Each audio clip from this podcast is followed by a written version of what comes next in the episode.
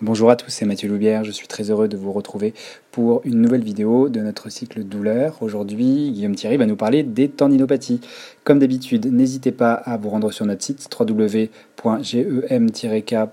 pour avoir d'autres articles, d'autres vidéos et n'hésitez pas à vous abonner à notre podcast sur notre chaîne iTunes. Je vous souhaite une bonne écoute.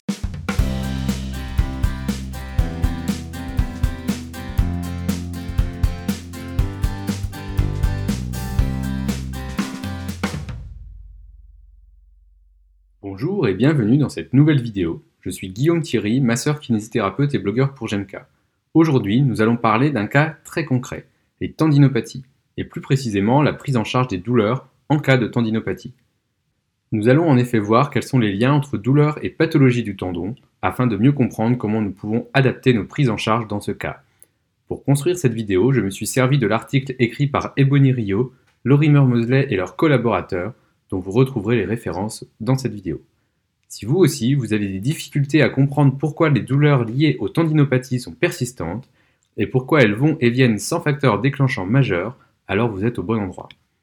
Que savons-nous des tendinopathies? Est-ce une pathologie où les douleurs chroniques sont comparables à d'autres situations cliniques?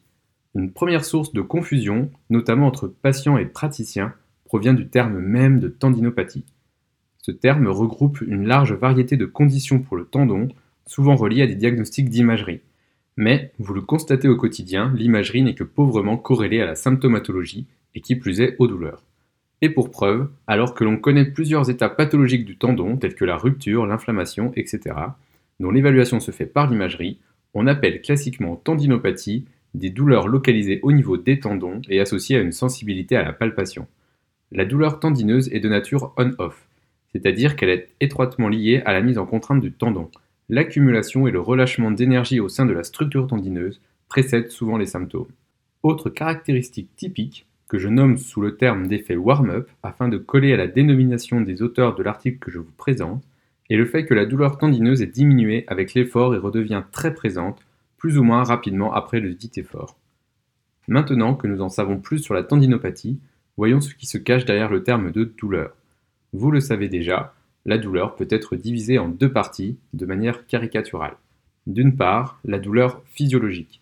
C'est elle qui est normalement présente dans la vie de tous les jours et qui joue parfaitement son rôle d'alarme et de protection à un danger perçu comme une menace.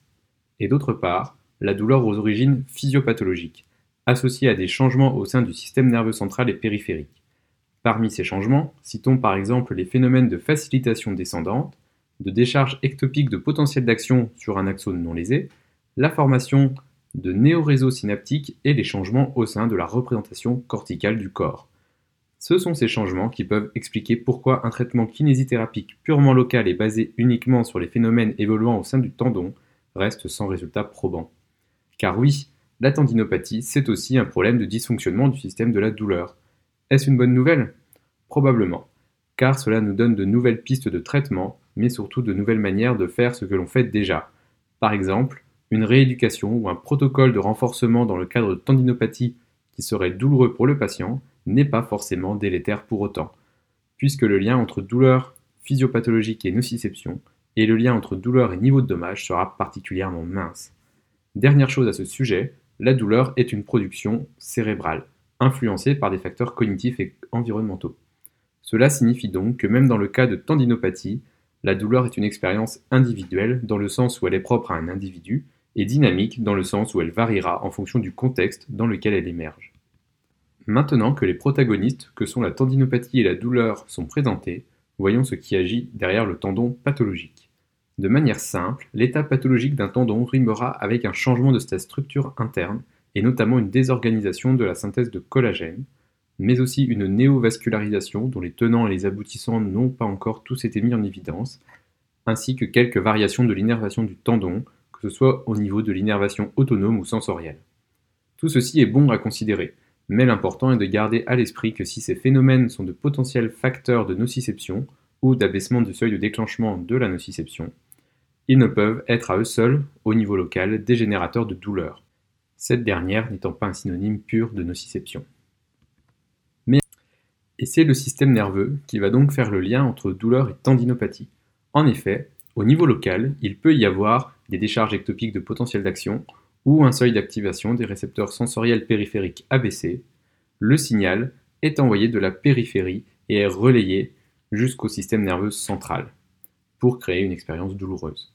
Et c'est au cœur du système nerveux central que tout va se jouer, notamment grâce à la modulation de l'expression du signal perçu de la périphérie, soit dans le sens d'une inhibition, soit dans le sens d'une facilitation, mais toujours dans un contexte de neuroplasticité dynamique où le système nerveux central s'adapte à toutes les informations qu'il reçoit, mais aussi où la sensibilisation centrale et périphérique peut venir aggraver un état déjà douloureux.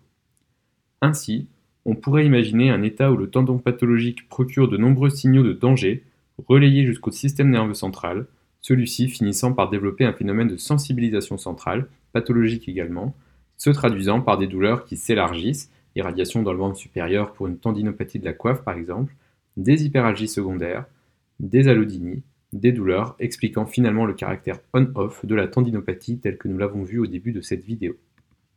En conclusion, pourquoi la tendinopathie est-elle douloureuse? Tout d'abord car le corps a besoin d'un système d'alerte et de protection que remplit la douleur. Le tendon peut se retrouver en souffrance et le système nerveux central nous le fait savoir.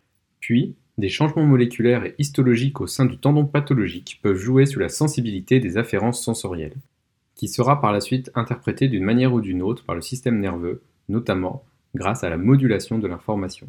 Si nous ne savons pas précisément les détails de tous les mécanismes impliqués dans les tendinopathies et les douleurs, nous savons désormais que nos actions thérapeutiques doivent bien distinguer ce qui relève du traitement de l'état du tendon de celui des mécanismes liés à la production de la douleur. Ces deux mécanismes, de la tendinopathie et de la douleur, pouvant être intimement reliés comme pouvant être indépendants, fonctionnant de manière parallèle ou non. Je vous remercie d'avoir suivi cette vidéo qui, je l'espère, vous aura plu. Si le sujet vous intéresse, je vous invite à aller sur le site www.gemka.fr, rubrique blog. A bientôt pour une prochaine vidéo.